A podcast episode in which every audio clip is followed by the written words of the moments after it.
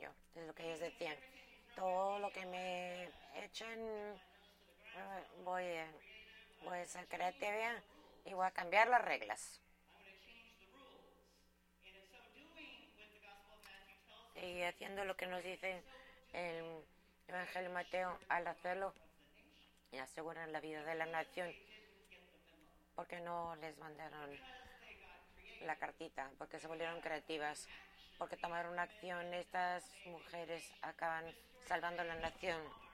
Esta historia de hoy de Tamar, este, ahí están las fotos de las cinco mujeres. La historia de Tamar es que perdí mi espacio. Es el primer sermón del año nuevo. Vamos a ver las cinco. Hoy vamos a comenzar con Tamar.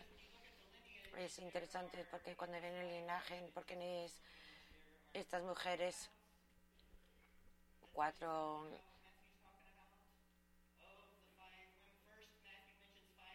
Primero Mateo habla de cinco mujeres, tiene mucha mención de nombres de mujeres en la Biblia y cuatro de ellas no son judías. Vienen de otras tribus, otros lugares. Y la última es una jovencita, cuatro mujeres de otras partes y una jovencita en esta historia es que vamos a estar mirando durante el mes de enero. A lo mejor les puedes llamar a marginadas, mm, gente de fuera, y de ahí salió el título. Y nada que me tires eh, me va a frenar. Ellas son las que cambian las reglas del juego. Entonces, para que Israel pueda acabar con esperanza. La historia de Tamar no se cuenta mucho y se interrumpe, nos encanta las José. Y cuando vienen los hombres, entre medias viene Tamar. Entonces ella como interrumpe un poco y te avisa que el linaje de Jesús no viene de la historia de José, su- viene de esta pequeña interrupción, esta historia de Tamar, de las marginadas que, que acaban salvando a la gente. Los marginados acaban salvando a la gente. Hay un escritor que hizo esto como devoción todo el año pasado, Brian McLaren, y una de las cosas que dice estas mujeres es esto. A lo mejor podemos decir que Jesús no entra en la, una desde arriba hacia abajo, pero que empieza por abajo con gracia que viene desde abajo hacia arriba.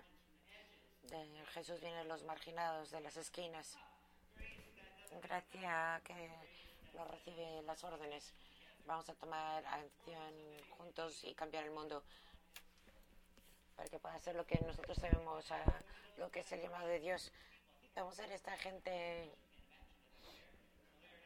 una expresión en inglés que viene de la hierba, que viene de abajo, para trabajar que todos los individuos puedan cambiar el mundo para el bien, cambiar el mundo para Dios.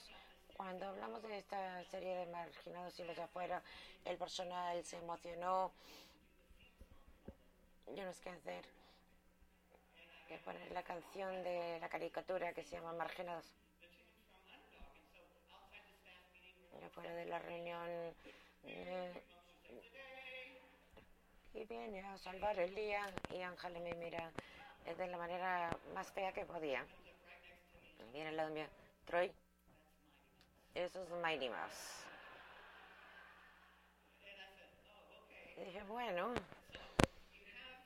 y tienen la letra de la canción de Underdog. Si olvidan quién es Underdog, se lo vamos a poner. Y si quieren cantar, pueden hacerlo.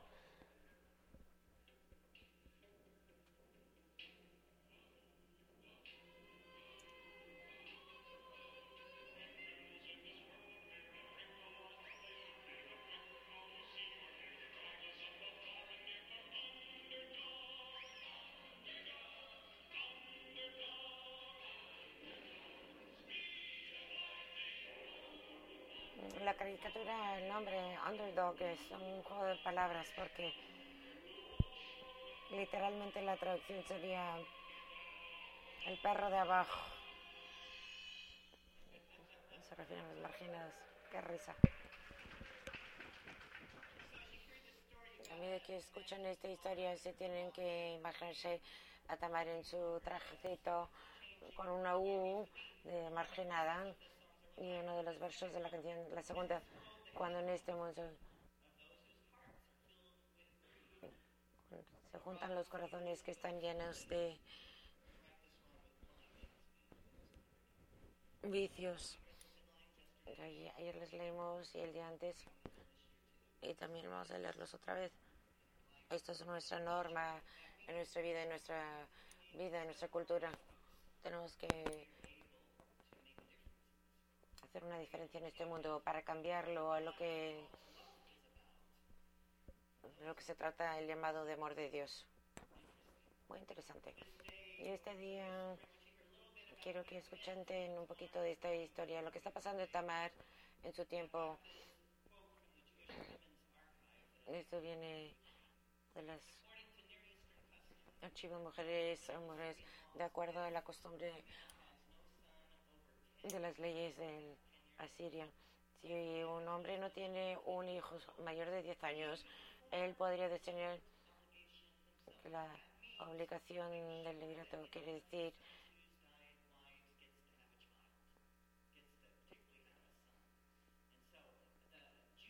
que cualquiera de sus mujeres que hayan tenido un hijo, si no es así,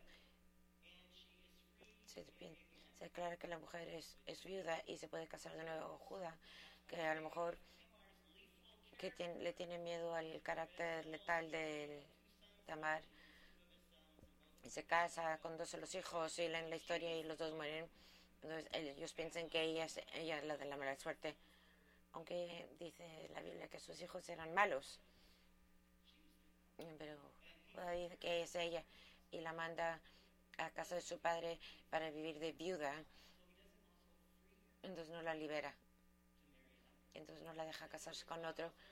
Ah, no como otras viudas, no se puede volver a casar y se puede quedar casa sobre el dolor de la muerte. Es una marginada. Estaba en limbo. Piensa que sí o no, no recibe sus órdenes, que ella debe quedarse ahí y ella no tener una vida.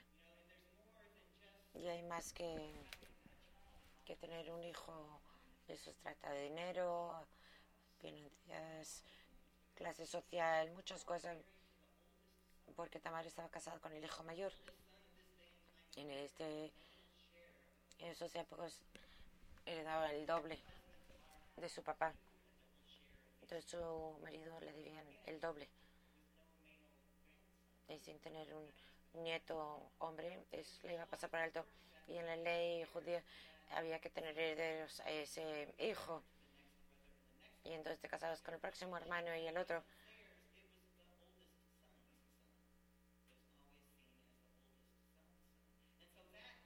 Siempre se veía como el hijo del hijo mayor. Entonces ese nieto le daban la parte doble de la herencia. Eh, el Judas primero piensa, no quiero hacer esto ella está matando a mis hijos. Y luego él pudo haber desempeñado la obra en sí mismo y dice que no, y la deja en limbo. Y ella intenta salirse ahí. Y no nos debemos sorprender de este comportamiento de Judá porque él organizó a sus hermanos para que a José lo lleven a ser esclavo. Judá puede enviar a su padre en dolor sobre su hijo como muerto, sin hacer nada por su padre. Entonces Judá en esta historia le tenía miedo a ser que le hicieran el ridículo y no nos debe sorprender de su carácter. Tenía miedo que le hicieran el ridículo. Y luego lo de la cabra es un poco raro, ¿no? Si estás hablando de una mujer en la profesión de vender su cuerpo fuera prostituta o no. Y ella se iba con hambre, ¿no? pasaba hambre sin la cabra. Entonces intenté, no sé cuánto intenté, ya no podemos encontrarla. Entonces hay mucho en juego aquí en el comportamiento de Judá y Tamar. Nos dice un poquito del carácter de Judá y también del carácter de sus dos hijos que se murieron. No eran gente santa. Está en limbo donde le dieron sus órdenes y ella decide hacer algo al respecto. Este pasaje se utiliza muchas, de muchas maneras. El, segundo hijo se llama Onik. Ese pecado de oneísmo es el pecado que algunas iglesias dicen que solo puede ser sexual si vas a procrear. Que no hay ningún otro motivo para ser sexual si los dos son fértiles de edad de poder tener un hijo y de algunas políticas. Él decide no casarse con ella, sino, este, sino dejarla embarazada para derramar su semilla.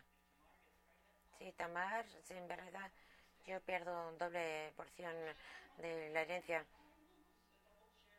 porque la quiero dejar embarazada. Entonces, si pierdo el doble, se trata de avaricia, no se trata de la procreación con anticonceptivos, de cosas que hemos conocido hoy en día como bienes para evitar la sobrepoblación, para que la gente tenga más que escoger en su vida. Pero es eh, oneroso ha causado mucho daño en el mundo de la manera que se ha malinterpretado en algunas iglesias y políticas. Lo que es interesante es que al final, no sé si se dieron cuenta, luego dice, yo soy el que estaba equivocado. Tamar es la que tiene razón. No sé cuántas veces pasó esto en la Biblia, pero pasa más de una vez. La prostituta es la que tiene la razón, piénsenlo. La trabajadora sexual es la que tiene razón. Tamar, que se hizo como si fuera prostituta del templo para tener un heredero que lo que es la línea a Jesús. Ella es la que tiene razón. Las prostitutas también eh, iban a ir al cielo antes que tú. Entonces aquí estamos mirando donde dicen de que ella es la que tiene razón por su comportamiento, por la manera creativa de deshacer um, el mal que hizo Judá. Vamos a brindar algo de ellos. En mi vida es algo así, porque me acuerdo de un amigo que lo llamaron al ministerio. Fue tuvo el llamado. Él era el niño dorado de la iglesia. Que eso significaba que, que fue a Harvard y luego a Perkins. Medía 6'2". El quarterback del equipo de fútbol y andaba con la porrisa. Y eso no era yo. Y él habló de estar en el ministerio. Y yo sabía que era importante para él. Y había un momento que iba. Era, yo estaba preocupado por él. Porque yo pensé, ¿qué va a pasar? Si tiene que ser apasionado y como y pastoral con el que, le ha pasado algo mal en su vida, porque nada malo le ha pasado en su vida. No sé lo que es para, batallar para pagar la hipoteca o tener una muerte de alguien cercano en su familia va a ser pastor de una iglesia. Y yo pensé, uy, ojalá funcione. No quiere decir que era mala persona. Yo me preguntaba cómo se podía conectarse a las experiencias de otros escuché la historia, es que él, esposa, que también era pastora, no podían tener hijos. Dije, oh, ya no está tanto perfeccionismo. Y ah, como un año y medio después ah, me escribió una carta de Navidad, le dice al mundo ah, que después de un año y medio de intentar quedarse embarazadas con todos los procedimientos médicos, seguro y toda esta cosa, se enteraron el problema era de ella. Un año y medio. Ah, a lo mejor ya saben eh, que hay que tener dos para tener un bebé. Yo soy estéril. Y me pregunté yo, a lo mejor su corazón al no ser ya perfecto a lo mejor puede escuchar historias de otros ah, que tienen una vida difícil, de reto, un año y medio, y es buena persona que tu esposa, que le piquen y que le... Y tú no checas el conteo de tu esperma. Asombroso, ¿verdad? yo a veces pienso que Judá está vivo en nuestro mundo. Y otra historia de una mujer que habló conmigo y tenía como 45 años. Nos conocimos en, un restaurante mexicano por la Richmond, cerca del centro. Y quería hablar en privado, compartir que, que le dolía que en sus años 20 había tenido un aborto. Y también le dolía. Y estaba contando historia de dolor en su vida. Y compartí un poquito más eh, lo que no podía sobrellevar, que en ese momento había tenido dos abortos. Y el dolor que todavía está en su vida, la escuché y oí algunas de las circunstancias de su vida, cosas que estaban pasando en ese, en ese momento, las relaciones década después y ya sobria está pasando el proceso de dolor y la escuché para intentar ayudarla a sanar rezar con ella para que se levantara y que ese dolor se fuera a Dios porque yo no creía que Dios le estaba echando la culpa o, y castigando el resto de su vida. Yo pensaba que ella tenía que librarse de eso.